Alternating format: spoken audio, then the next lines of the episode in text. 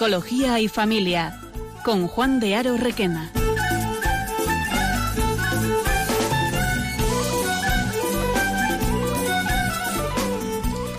Hola, buenas tardes. Eh, os habla Juan de Aro, psicólogo y terapeuta familiar.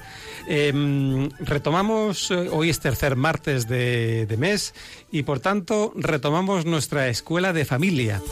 Hoy tenemos, la verdad es que un temazo espectacular. Eh, estos que, que, demandan los padres a granel.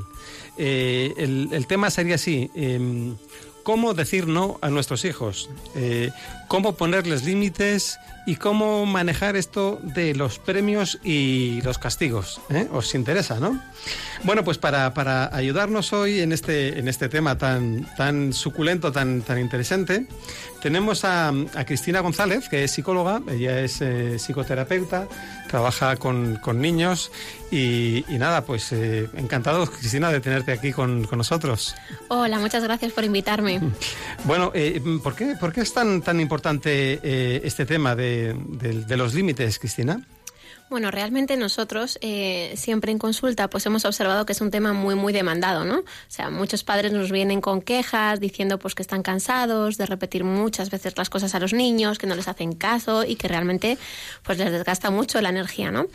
Entonces, observando un poquito, nosotros hemos detectado que realmente detrás de la queja de los niños, porque cuando les mandamos algo siempre se van a quejar o por norma general, eh, hemos observado que hay una necesidad. O sea, realmente eh, vemos que hay una necesidad de cara a ponerles límites. O sea, que ellos sepan realmente hasta dónde pueden llegar y hasta dónde no, hasta dónde está permitido y hasta dónde no. Y en esa guía, nosotros, nuestro papel es fundamental. O sea, que, que aunque se quejen nuestros hijos, eh, ellos necesitan que les pongamos límites, saber hasta dónde pueden llegar y, hasta dónde no.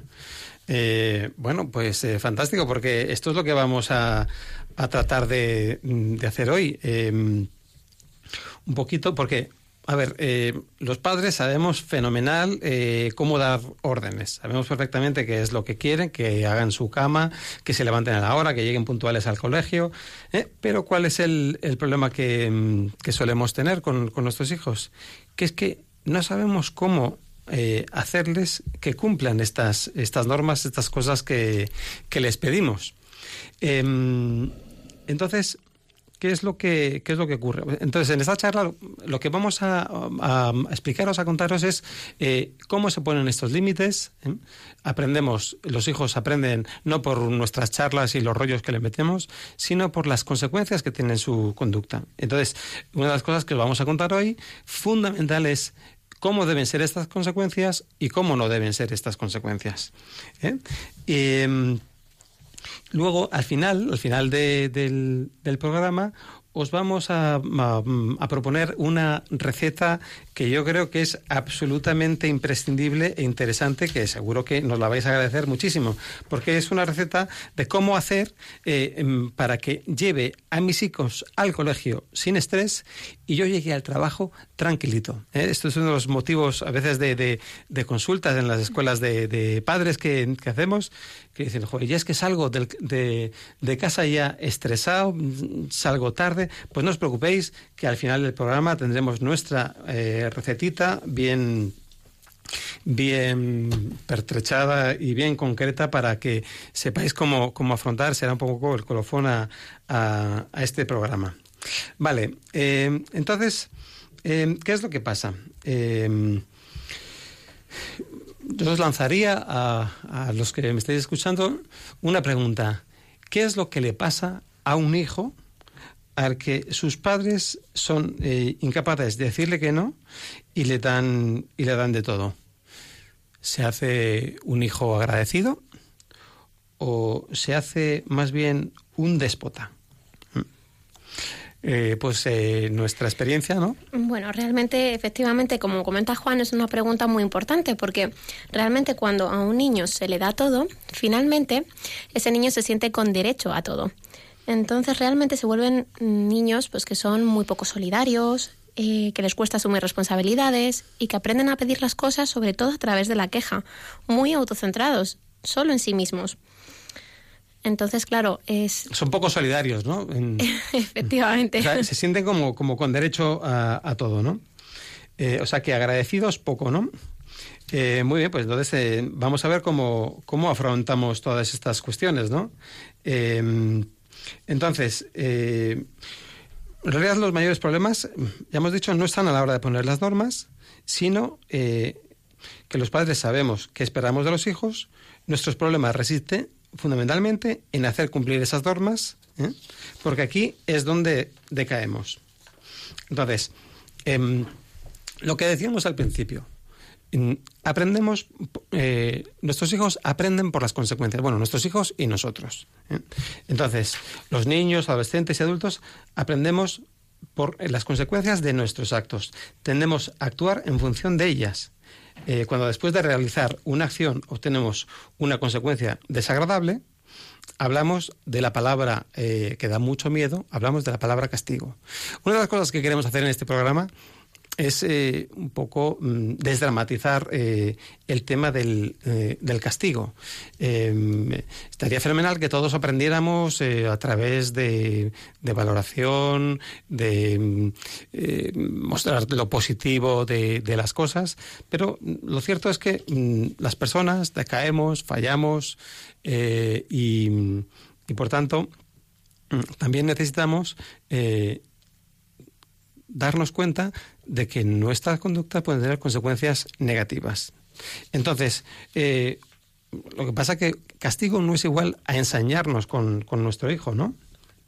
Eh, por ejemplo, em, un castigo puede ser privarle de algo agradable, eh, dejarle sin salir, por ejemplo, o no darle chuches, o no darle la paga si es así un poquito más mayor. entonces, em, un castigo también puede ser mm, quitarles eh, algo em, que sea em, agradable o infligir algo desagradable. Darle un cachete, hacerle, eh, por ejemplo, limpiar el baño. Entonces, que pasa, esto es em, darles algo desagradable. Una de las cosas que queremos decir es que no hace falta, mm, para poner límites a nuestros hijos, ni gritarles, ni dar ningún tipo de cachete. En este sentido, esto sí que lo queremos dejar claro, porque el cachete y el bueno el cachete y, el, y el gritarles es lo que nosotros llamamos los psicólogos es el recurso de nuestra impotencia. Cuando ya no sabemos qué hacer con nuestros hijos, les, les castigamos dándoles un cachete o, o gritándoles, insultándoles, exacta, o sea, etcétera, etcétera. Entonces, hay castigos que son adecuados y castigos que son inadecuados. Y este, efectivamente, es un, es un castigo inadecuado. Pero también aprendemos eh, por las consecuencias positivas. ¿eh? Por ejemplo, em, también necesitamos premios. Necesitamos que eh, cuando hacemos algo bien nos lo valoren. No puede ser, o sea, que cuando nuestros hijos se comportan adecuadamente, nosotros no digamos nada. Si un día le surge de modo natural eh, poner la mesa, eh, pues simplemente tener una actitud eh, agradecida.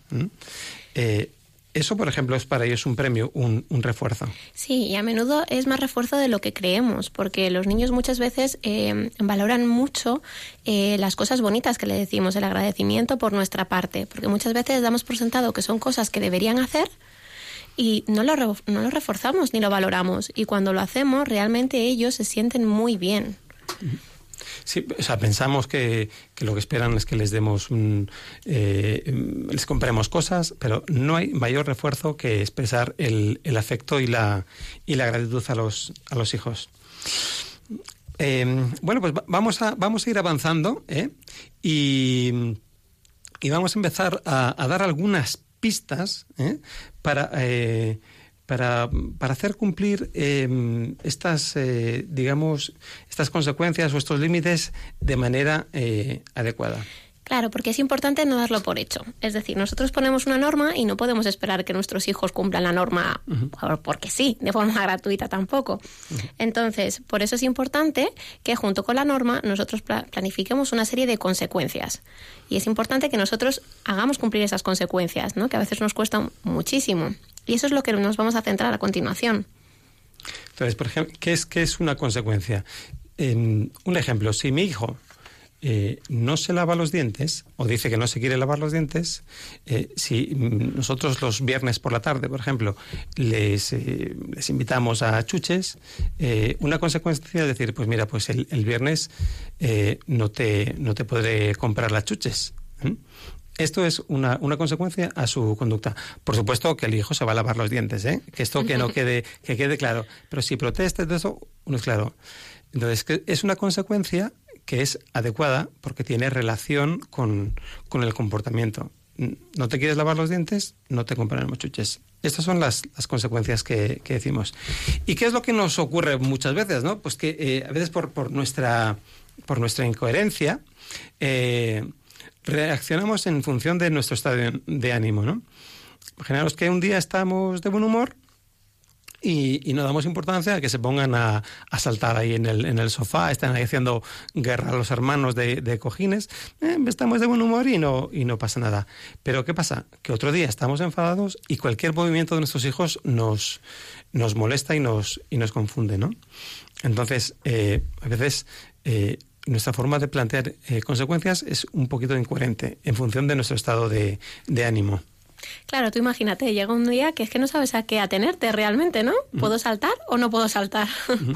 No sabes cuándo te va a caer la bronca y cuándo no. Por eso, por eso es importante ser, ser claros, ¿no? Sí, y también es muy importante eh, pues confiar en, en, nosotros mismos, porque eh, muchas veces somos nosotros mismos los que, pues por miedo a que vayamos a discutir con los niños o a que, o a que se nos quejen y ya entremos en una pelea de interminables, pues al final no les planteamos las tareas ni los deberes. Al final terminamos con la típica frase, ¿no? Que seguro que todos la habéis dicho alguna vez, que es, bueno, tardo menos haciéndolo yo que discutir con ellos. Y al final terminamos haciéndolo nosotros mismos. Sí, porque eh, cuando les escuchamos eh, a, los hijos que, se quejan, es como si nos entrara un algo por dentro que dices, madre mía, eh, qué pereza. Pero, mm, ¿cuál es el problema? Que es que no confiamos en nuestro poder. O sea, tenemos mucho más poder de lo que, de lo que realmente em, eh, queremos. Entonces, las cosas que os queremos transmitir es que confianza y cuando mm, quieras proponer una consecuencia, hay que ir hasta el final en, ella. Y sobre todo también, no es que, bueno, no confiamos en, en, nosotros, pero es que tampoco confiamos a veces en nuestros propios hijos, ¿no? Porque realmente muchas veces es, no le voy a decir que haga esto porque no lo va a saber hacer bien. No le voy a decir que se ponga a cortarme o a pelarme las patatas porque no lo va a saber hacer bien. Y al final, igual. Por la misma razón, terminamos haciéndolo nosotros mismos y no, y no proporcionamos un poco, no favorecemos esa autonomía. Sí, es, es impresionante. Mirad, hay un montón de tareas que nuestros hijos pueden hacer en casa. Eh, lavar los platos, eh, recoger sus juguetes, eh, limpiar la habitación por lo menos por encima, dar de, comer a los animales domésticos. Mm, cuando yo hago trabajos de grupos de, de padres, por ejemplo, les, les pregunto, y os lo pregunto a vosotros, padres que nos estáis escuchando, por ejemplo, ¿a qué edad pensáis que un hijo sería capaz de lavar los platos? Bueno, pues la respuesta más habitual es, bueno, mm, siete, ocho, nueve. Pues no, a partir de los cinco años, un hijo es capaz perfectamente de lavar los platos. Eh, por ejemplo, mm, recoger sus cosas, los juguetes. ¿A qué edad creéis que sería capaz? A ver, pensad, pensad. Pues no a los dos años. A los dos años ya es capaz un, hijo nuestro de recoger, mm, por lo menos por encima, eh, sus cosas. Y lo que es ya limpiar mm, a fondo la habitación, ¿a qué edad pensáis que, que serían capaces? Pues tampoco. A los seis años ya serían capaces de limpiar la habitación a fondo. Entonces, esto em, es, una, es un ejercicio extraordinario. Eh, hay otra tarea que esto lo estoy sacando de un libro maravilloso que luego os contaré cómo inculcar disciplina a sus hijos, ¿eh? que mm, tiene una, una, lista de tareas eh, que tu hijo puede hacer y nos dice a partir de qué año es capaz de hacerlo y a partir de qué año deberían hacerlo efectivamente. Seguro que muchos de vosotros ante la, recogida de, la habitación no hubierais dicho que ni a los 18. bueno, hombre, no te pases, Cristina. tampoco, tampoco es eso. Eh, por ejemplo, poner una lavadora, ¿a qué, a qué edad pensáis que, pueden eh, los hijos ser capaces de poner una lavadora? Pues este autor dice que serían capaces a partir de los siete años de edad. ¿Eh? Pero que deberían hacerlo sí o sí, por lo menos a partir de los diez. Entonces, esta es la primera llamada de atención nuestros hijos son mucho más capaces de lo que nos pensamos y no les damos eh, responsabilidades porque no creemos en, ellos. Entonces esta es la primera mm, nota. Eh, de todos modos, ya hablaremos eh, de, cara al, 2018, hablaremos en concreto del tema de cómo fomentar la responsabilidad en, nuestros hijos. ¿Mm? ¿Qué más, qué más claves podemos comentar eh, un poco para, para ayudar a, hacer cumplir estas, estas consecuencias? Pues, por ejemplo, eh, para los niños es muy útil darles opciones, ¿vale? Porque muchas veces pues, les mandamos una tarea y se, bueno, eh, se quejan mucho. Entonces, una de las formas es darles opciones. Por ejemplo, cuando queremos que el niño pues, se duche ese día. Un ejemplo muy simple es simplemente decirles, ¿te quieres duchar o te quieres bañar? Simplemente con darle esa opción, ya el niño siente que tiene el control y el poder. Entonces se ponen como menos resistentes para esa tarea y al final conseguimos nuestro objetivo, que es que el niño ese día se duche. A veces nos ponemos demasiado rígidos, ¿verdad? Sí. Em, y luego el, gran caballo de batalla es que realmente no sabemos qué consecuencias poner eh, eh, cuando ellos fallan. Esto es lo que ahora vamos a, tratar de, explicaros. Em, realmente em, cómo deben, cómo no deben, vamos a empezar primero cómo no deberían ser estas consecuencias y, luego cómo sí deben ser, de manera eh, pues lo más eh, concretamente concreta. Em, bueno, vamos a dejar un, espacio para que eh, vayamos entrando en el, en el, tema y vamos a poner un poquito de, de musiquilla, así descansamos también nosotros.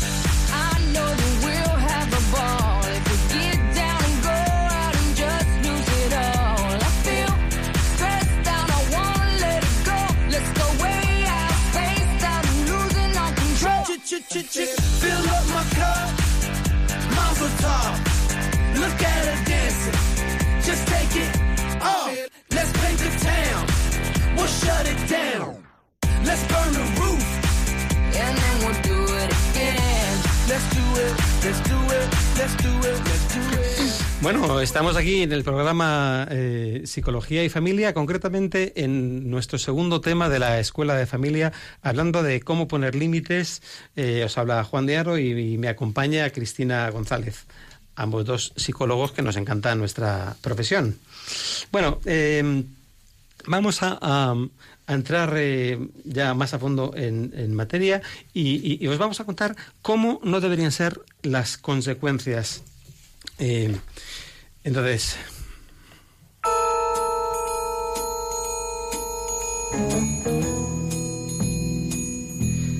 Eh, la primera clave sería las consecuencias no pueden ser fruto de la instintividad o de una reacción airada.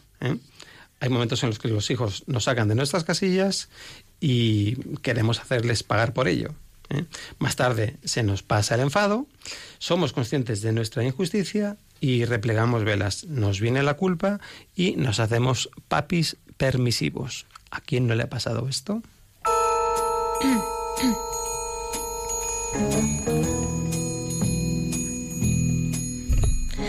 Además, es muy importante pues, no poner consecuencias al libre albedrío, es decir, no podemos poner una consecuencia sin tener un criterio claro. Un día te permito una cosa, otro día no, un poco lo que decíamos antes, ¿no? Eso de, dejar que se, Pongan en el sofá. Exactamente. Eh, esto es. Mm. Vale, entonces, eh, no es por estar enfadado en este caso, sino porque no tengo claro muy bien dónde poner las consecuencias. Es muy importante eh, tener un criterio a la hora de poner las consecuencias.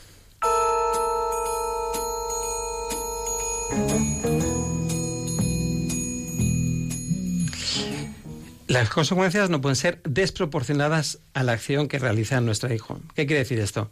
O sea, que no nos queremos enseñar con ellos, ¿eh? Eh, queremos enseñar.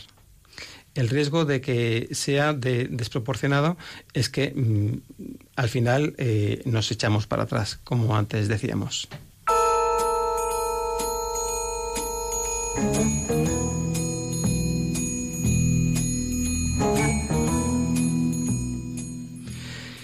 No deben generalizarse a la relación. ¿Qué queremos decir eh, con esto?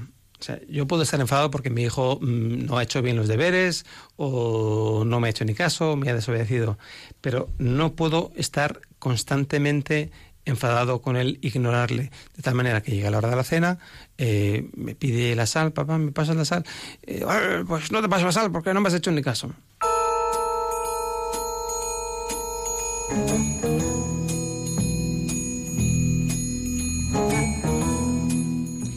Y además eh, tendemos a pues, levantar muy fácilmente el castigo, ¿no? Cuando nos da cierta pena, ¿no? Pobrecito, fíjate, seguro que está arrepentido.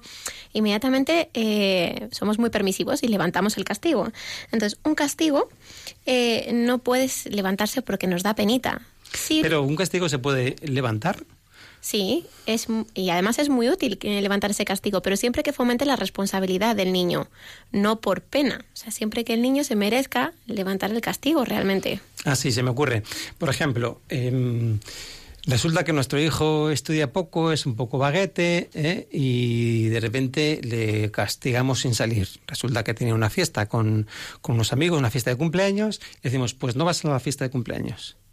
Pero claro, nos damos cuenta que si no va a la fiesta de cumpleaños, que es dentro de 15 días, el chico se queda desmotivado, entonces podemos levantarle el castigo diciéndole, bueno, está en tu mano que vayas a la fiesta de cumpleaños. Cuando veamos que realmente estás haciendo tus deberes, eres, eres serio y responsable con tus tareas, eh, pues si en estos 15 días vemos que cumples, eh, podrás ir a tu fiesta de cumpleaños. Thank you.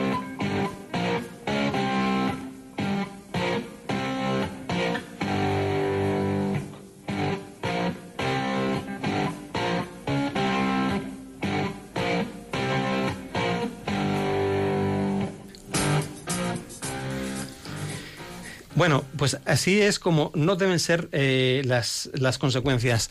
Vamos, eh, sabéis que estamos en directo y, mm, podéis eh, llamarnos para, haceros, para hacernos las preguntas que veáis convenientes, comentarnos los, vuestro caso, vuestra situación, vuestras dificultades con vuestros hijos en el teléfono 91 005 94 19.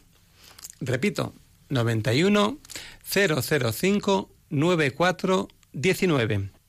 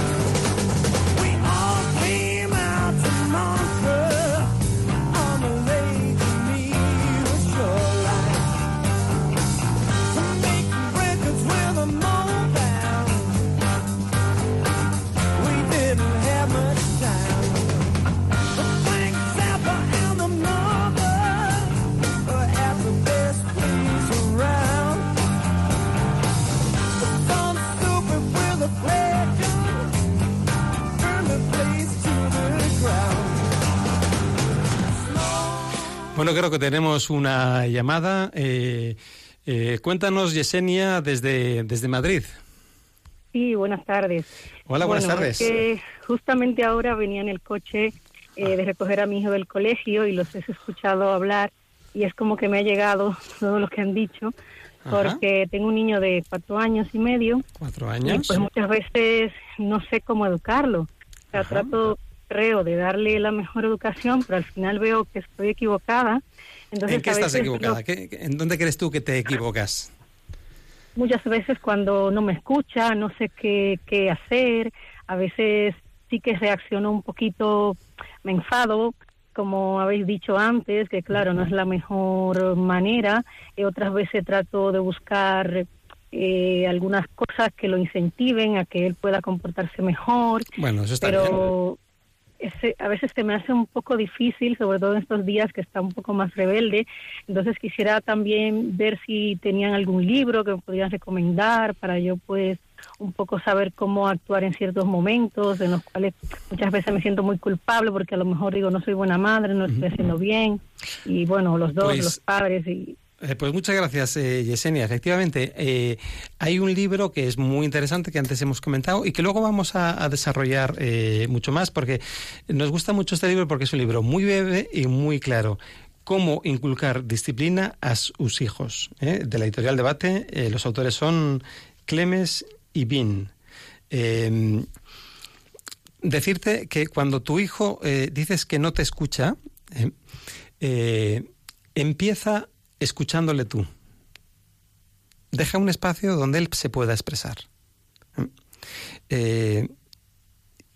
porque eso favorecerá una comunicación y hará más posible que tú, em, que él te, te, escuche. A veces no nos escuchan porque es que damos tantas órdenes que somos muy pesados. En el primer eh, mm, día que hablamos, decimos, eh, seamos sencillos, dad órdenes de una sola palabra. Esto es muy, esto es muy útil. En, vez de decir, quítate los zapatos, de zapatos. Eh, estas cosas ayudan a, que nuestros hijos nos, nos acojan, nos escuchen, y porque ellos en realidad lo que están necesitando es un tiempo de, calidad con, con, nosotros. Entonces la primera pregunta es que yo me haría sería ¿qué tiempo de calidad le estoy dando a, a mi hijo? Bueno, muchas gracias Yesenia por la pregunta. Creo que tenemos más, más preguntas. Estela de Almería, te, te escuchamos. Hola, sí, buenas tardes. Cuéntanos, Estela. Bueno, eh, una de las preguntas la, la, ha contestado usted con la... Es que tengo telepatía. anterior. no, yo creo que todos los hijos y todos los padres tenemos lo mismo. ¿eh? Eso es lo que pasa, que casi todas las preguntas, bueno, eh, eso, ¿no? Que muchas veces uno le habla y parece que no te escucha, ¿no? eh, pero el, mi hijo, pues, castigarlo no se lo puede castigar. Ah, no, no se le puede castigar. ¿Por qué? Porque hace todas las cosas, o sea... Ah, hace, todas, las cosas. No, entonces, evidentemente, no. no. No tiene dónde tirar, ¿no? Me acuerdo que alguna vez, pues para castigarlo, era dejarlo sin leer el cuento de la noche, porque era no, sabía de dónde. Entonces eso eso sí que le dolía y bueno, y ahí reaccionaba, ¿no? Pero... Bueno, eh, eh, pero él, este, sobre todo... ¿Te, puedo decir una cosa a esto que estás diciendo? ¿Mm? Sí. Hay, hay castigos que hay que tratar de no eh, de evitar siempre. Esto que comentas de dejarle sin el cuento de la noche, yo creo mm. que tendría que ser algo gravísimo para quitárselo, porque es un momento mágico. El momento de la noche donde nos despedimos de nuestros hijos y mm, eh, ellos necesitan como irse a la cama con, con, seguridad. Entonces, es un momento donde ellos nos empiezan a contar cosas, no solo contamos el cuento, sino que, porque llegan de casa, eh, llegan a casa del colegio, les preparamos la merienda, les preguntamos, oye, y es que no nos cuentan nada, ¿no te pasa a ti eso? No. Tienes suerte entonces.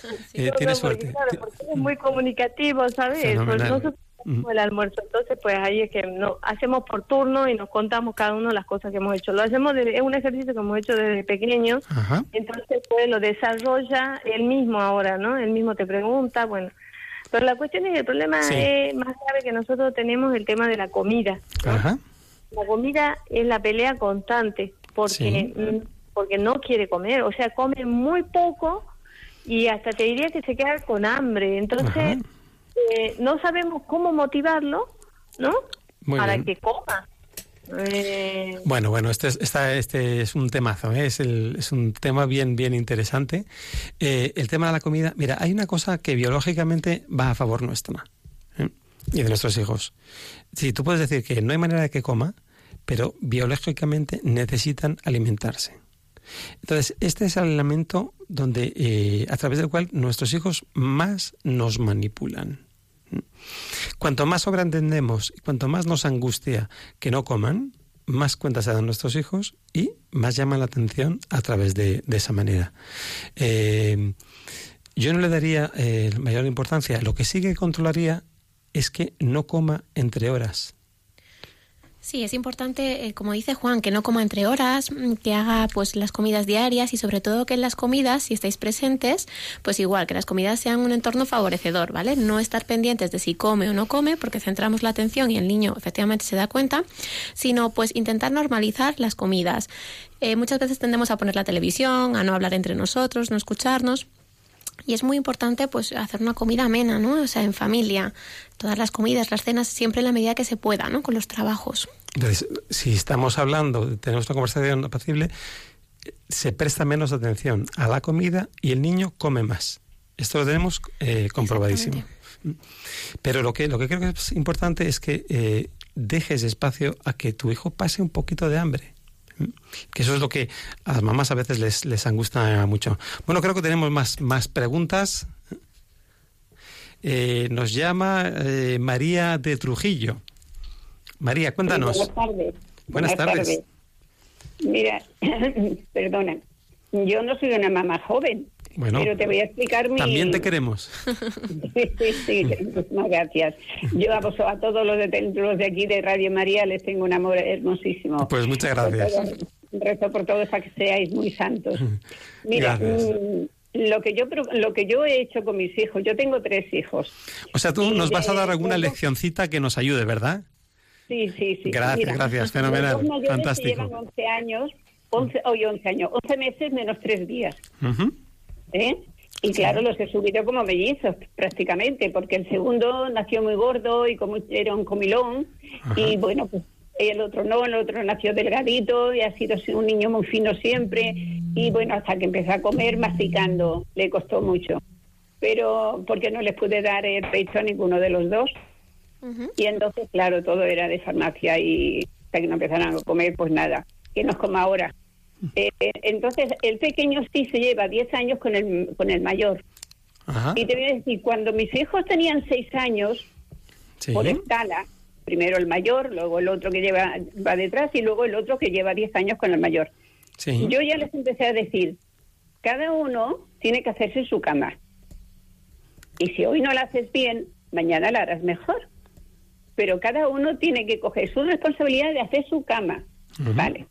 A mí sí, en ese sentido no tengo ningún problema, solamente con el mediano. Mm, muy bien. El mediano sí, porque decía que la cama no la podía hacer porque no le gustaba, porque no sé qué. Yo le Fenomenal. el verano pues y cuando llegó el verano le dije, mira, si no haces la cama, vas a dormir sin sábanas. Ajá. Y me decía él, bueno. Pues Esta consecuencia es buena, ¿eh? Ah, me gusta. En invierno es un poco dura, ¿eh?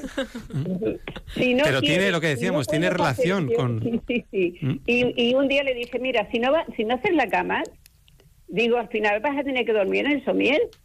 Porque si no la haces, ¿para qué quieres el colchón y para qué quieres las cosas?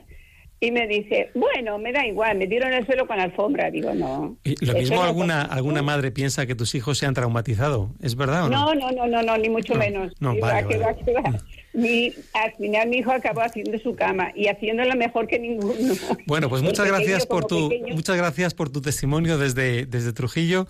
Te agradecemos eh, tu experiencia y, sí, sí, nos, nos ayuda mucho también que nos contéis vuestras experiencias. Eh, muchas gracias. Gracias. Bueno, pues eh, continuamos nuestro, nuestro programa, ¿eh? que son ya las 5 y 36 de la tarde, y os hemos hablado de cómo no deben ser las consecuencias Y ahora vamos a hablar de cómo sí deben ser las, las consecuencias. Claro, estamos hablando de que es más importante decirles a los niños los que, lo que sí hay que hacer antes de lo que no hay que hacer, pues nosotros igual, ¿no? Nos lo aplicamos de la misma manera. Entonces, ¿cómo deben ser las consecuencias? Pues las consecuencias obviamente tienen que ser proporcionadas a la acción que realizan. Por ejemplo, si mi hijo no estudia, como decíamos antes, pues le, le, puedo, le puedo dejar sin salir, pero porque no estudia un día, pues no le voy a dejar sin salir un mes. Efectivamente.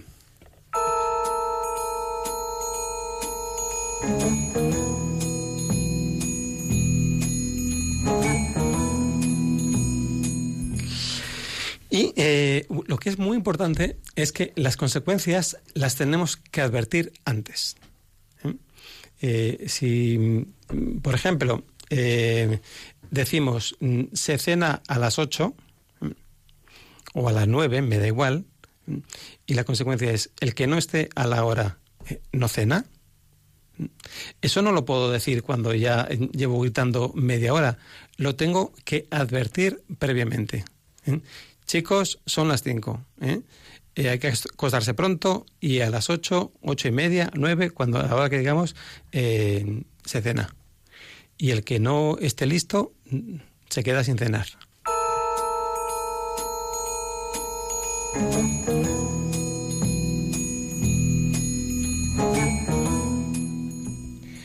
Además, las consecuencias tienen que estar en relación con la falta cometida. Pues como decía la compañera, ¿verdad? Si no haces la cama, pues te quedas sin sábanas, ¿no? O por ejemplo, si no te lavas los dientes, pues no te ve, no puedes comer chucherías. Siempre es muy importante que estén en relación. por ejemplo, si, si, tenemos, si nuestro hijo llega, llega tarde eh, a casa eh, porque se ha entretenido con, con los amigos, eh, tiene relación que el próximo día, digamos, pues en vez de venir a las 8, tienes que llegar media hora antes, a las siete y media. Esto es que tenga relación con, con la tarea.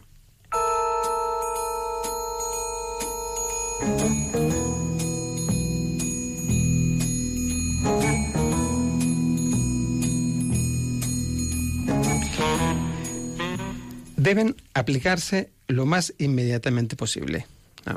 Si, eh, si, por ejemplo, eh, nuestro hijo no recoge eh, la habitación y le decimos, pues cuando vayamos el mes que viene a casa del abuelo, le voy a decir que no te dé tu regalo.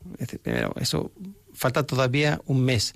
Aparte que es desproporcionado, eso al niño se ha olvidado. Necesitamos que las consecuencias las perciba lo más inmediatamente posible.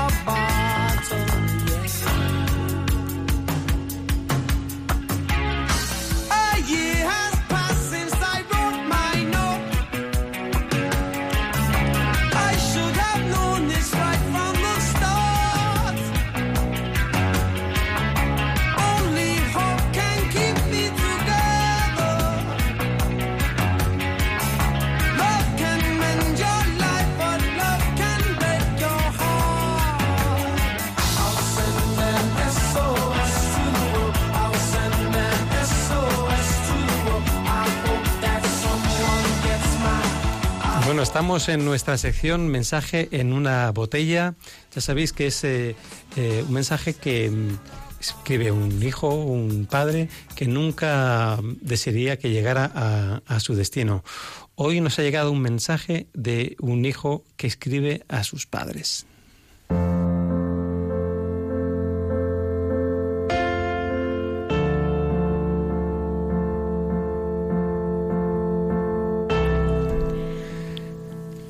Queridos papá y mamá, os escribo porque me llama la atención lo fácil que es convenceros para que no haga las cosas. Por ejemplo, mamá, cuando me repites 20 veces las cosas, sé que con solo no hacerte caso, al final te cansas y me recoges la habitación, me vistes, pones tú la mesa o hasta tiras la basura. Lo único que no me gusta es que a veces te enfadas con papá. No entiendo por qué. Bueno, sí. Creo que es porque no me dice nada. Realmente el fallo es mío, pero claro, eso no lo pienso reconocer. Me sale más rentable decir, ya voy, ya lo hago, no seas pesada, ¿cómo te repites? Creo que me compensa, aunque me digas lo desobediente que soy o que soy un vago, porque la bronca realmente dura tres minutos y siempre pasa lo mismo. Me acabo saliendo con la mía. Me parece que mi estrategia es infalible. Si me mandas algo, digo, siempre yo. Si hay que dejar de jugar, me basta con quejarme. Quejarme, de hecho, es de las cosas más rentables. Me llama la atención cómo se os cambia la cara. Incluso me dais pista cuando me decís, prefiero hacerlo yo antes de escuchar tus quejas. Pues eso, que cada vez me quejo más porque así no tengo que tirar la basura, puedo jugar a lo que quiera, veo todo el rato la tele y estiro al máximo eso de ponerme a hacer los deberes. Conforme me hago mayor, me doy cuenta de que sois perros ladradores pero poco mordedores. Un capítulo aparte es cuando me castigáis. Me encanta, porque al final con dar un poco de pena me lo acabáis levantando. Otras veces ni siquiera os acordáis de hacer cumplir el castigo. Me hace gracia cuando no os ponéis de acuerdo porque sé que unas cosas se las saco a papá y otras a mamá. Por ejemplo, papá me da caprichos. Y tú, mamá, como no te preocupa que me relacione con los amigos, sé que siempre me levantarás el castigo cuando papá no me deja quedar con algún amigo. Es un chollo, casi siempre me salgo con la mía. Pero bueno, a decir verdad, realmente no estoy contento del todo. Porque cuando me decís que no, quiero saber si realmente es un no, y casi nunca lo es. Cuando os habéis puesto firmes, al principio me enfado, pero luego no sé qué me pasa por dentro, que hasta lo agradezco. Espero que no llegue nunca este mensaje, porque se me acaba el chollo. Os quiero, papis.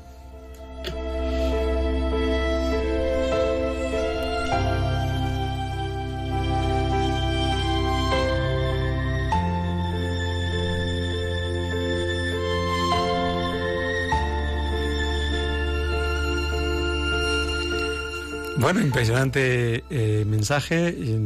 Tomamos nota, eh, los papis, de que en el fondo posiblemente esto es lo que piensen y sienten, sientan nuestros hijos. Bueno, creo que tenemos eh, otra llamada. está al otro lado Patricia de Bilbao. Sí, muy buenas tardes. Buenas tardes, Patricia. Sí, buenas tardes. Mira, primero que todo agradecer por el programa que es maravilloso. Muchas y nada, así rápidamente cuento un poco mi caso. Tengo tres niños, en edades pues muy diferentes, de 15, 6 y 2 años. Y pues no sé si me salgo un poco del tema, pues porque lo que más me preocupa es que con el niño de 15, bueno, con el chaval de 15 años, pues él no tiene móvil, no tiene PlayStation ni nada de estas cosas. Y claro, yo sé que es una cosa que a él le corroe un poco porque en su clase pues es que todos sus amigos tienen móviles. Entonces, claro, yo a veces me encuentro en que pienso que estamos haciendo bien, pero también a veces la sociedad pues eh, nos empuja y entonces no sabemos muy bien si al final estamos siendo demasiado intransigentes.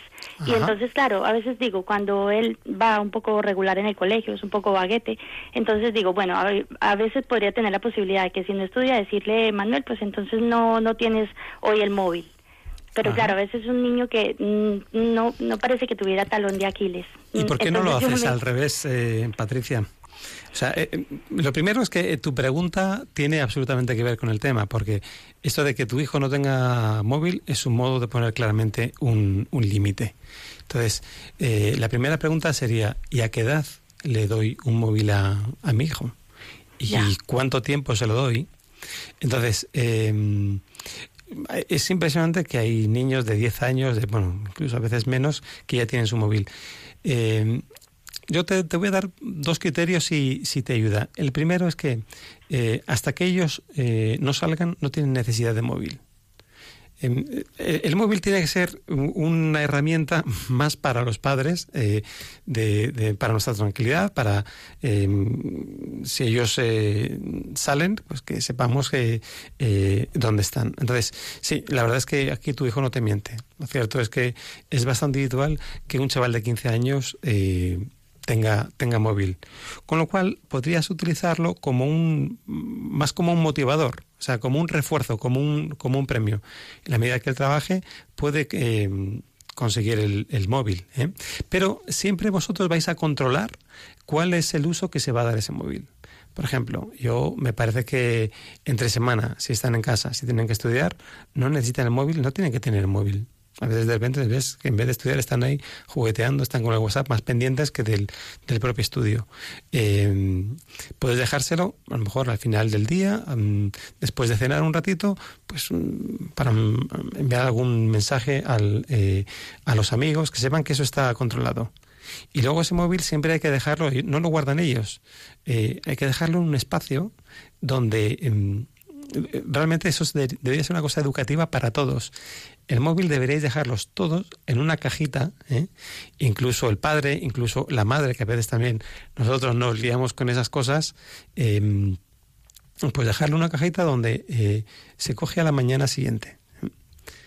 Sí, para los niños muchas veces, Patricia, pues es una función social, realmente no es una necesidad eh, como tal. Entonces, como dice Juan, es muy útil que lo puedas utilizar como algo que le motive porque realmente es para acercarse más a los, a los amigos, a los compañeros de clase y no sentirse tan fuera del círculo realmente. Bueno, eh, no tenemos eh, tiempo para, para, más llamadas ¿eh? y llega el momento de nuestro libro del, del mes.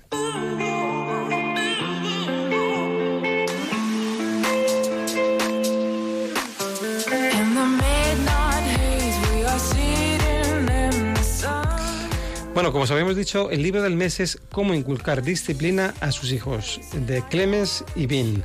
Em, es un libro que tiene 91 páginas, o sea que la podéis, eh, lo podéis leer en una tardecita. Eh, tiene varios eh, capitulitos, son, son capitulitos muy, muy cortos. Y muy prácticos. y muy prácticos. Dice, habla, el procedimiento a seguir, cómo nos manipulan nuestros hijos, eh, acuerdos y desavenencias entre los padres, que esto es muy importante. Muchas veces perdemos poder porque los padres no estamos de acuerdo. Uno quiere poner un, límite, una consecuencia y otros otro. Entonces, em, en, cada, en cada capítulo os va a plantear eh, cuestiones muy concretas y luego al final, al final tiene esta esta, esta lista eh, de tareas que puede hacer eh, vuestro hijo, que a mí me parece desde luego una, una, joyita. Lo que estaba comentando casi al principio del programa, de qué tareas pueden hacer nuestros hijos en función de las edades. Lo que decía de lavar los platos, recoger las cosas, etcétera, etcétera. Es un libro bien interesante que merece la pena tener en nuestra biblioteca de padres.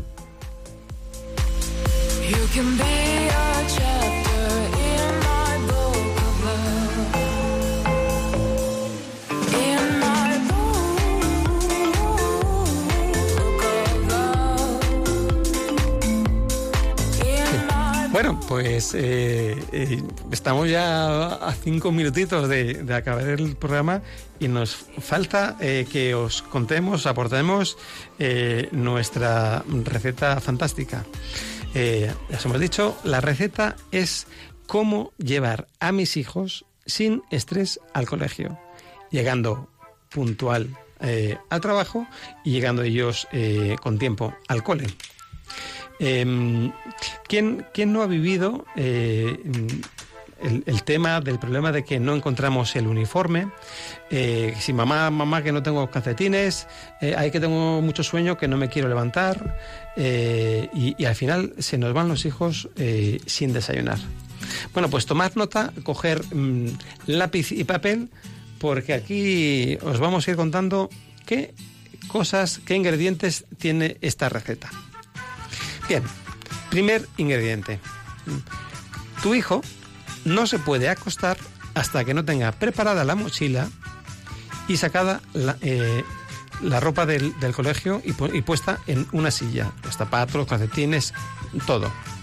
Esto nos evitará las sorpresitas de mm, tempranito por la, por la mañana. Efectivamente. Dos. Eh, tu hijo se va a poner él solito el despertador. Que sepáis que con ocho años tirando ya para lejos, o sea, cuando ya están por lo menos en tercera primaria, tienen capacidad de sobra para levantarse ellos solitos. ¿eh? Entonces, ellos se van a poner el despertador y ellos se van a levantar solitos. Y cuando se hayan levantado, les damos todos los besos que necesiten. Bien, tres. Su primera tarea va a ser el aseo personal. ¿Por qué? Pues simplemente porque eso ayuda a despejarse. Eh, o ducharse, y si se han duchado por la noche, pues eh, por lo menos lavarse la cara y, despertarse. Bien, cuarta. La siguiente, la siguiente tarea que van a hacer será la de desayunar. Eh, porque nunca puedes dejar para el último el desayuno. Porque tenemos el riesgo de que al final vayamos apurados y se queden sin desayunar. Y tienen que ir bien nutridos al colegio para em, poder atender bien en, clase. Así que no se pueden ir sin, sin, desayunar. Por tanto, no puede ser la última tarea. Y mm, irán a desayunar en pijama. Vale. Después de desayunar, se lavarán los dientes, se terminarán el, el aseo. Y sexto, y por último, y más importante, aquí está la clave de la receta, ¿eh? Es que por último, lo último que van a hacer es vestirse. ¿Por qué? Porque si llega la hora de marcharse y no están vestidos, no tengáis pudor ni problema en llevaros a vuestros hijos en pijama. ¿Sí? Como escucháis. Si vosotros estáis dispuestos a llevar a vuestros hijos en pijama, os aseguramos que no os darán nunca guerra. ¿Qué es lo que pasa? Que nos parece exagerado. No, hace falta mm, que nos ensañemos. ¿eh? Eh, simplemente basta con decirles, venga, nos vamos y están en pijama o a medio vestir y del susto que se pegan se visten rápido o a veces terminan por vestirse en el coche. Eso es lo que os queríamos decir. Tenéis que confiar en vuestro poder. Si realmente em, confiáis en que vais a ser capaces de manteneros firmes, el primer día os montarán el pollo, el segundo día estará la cosa más tranquila y al tercer día será pan comido. Bueno, pues esta es eh, nuestra receta. Eh, ya nos contaréis eh, si realmente ha sido efectiva o, no. Y por favor cumplidla. No digáis os llevo en pijama y luego os vengáis para atrás porque perdéis toda la credibilidad. Efectivamente, no se pueden echar órdagos que no estemos dispuestos de llevar hasta el final. bueno, pues ya, ya hemos llegado casi al final de, de nuestro programa y, comentaros pues eh, el, tema del próximo tercer martes, el próximo tema de la escuela de familia, eh, que no es más que em, el tema de mm, ahora, eh, hijo, no, es el tiempo de papá y mamá. Es decir, vamos a dedicar nuestro tercer tema de la escuela de familia a hablar del espacio de la pareja. ¿eh? que es, eh, es, el espacio que, mm, al que menos atención damos y que más deberíamos cuidar. Pues un abrazo y muchas gracias Cristina por compartir este momento con nosotros. Nada, gracias a vosotros. Mm, ha sido un placer.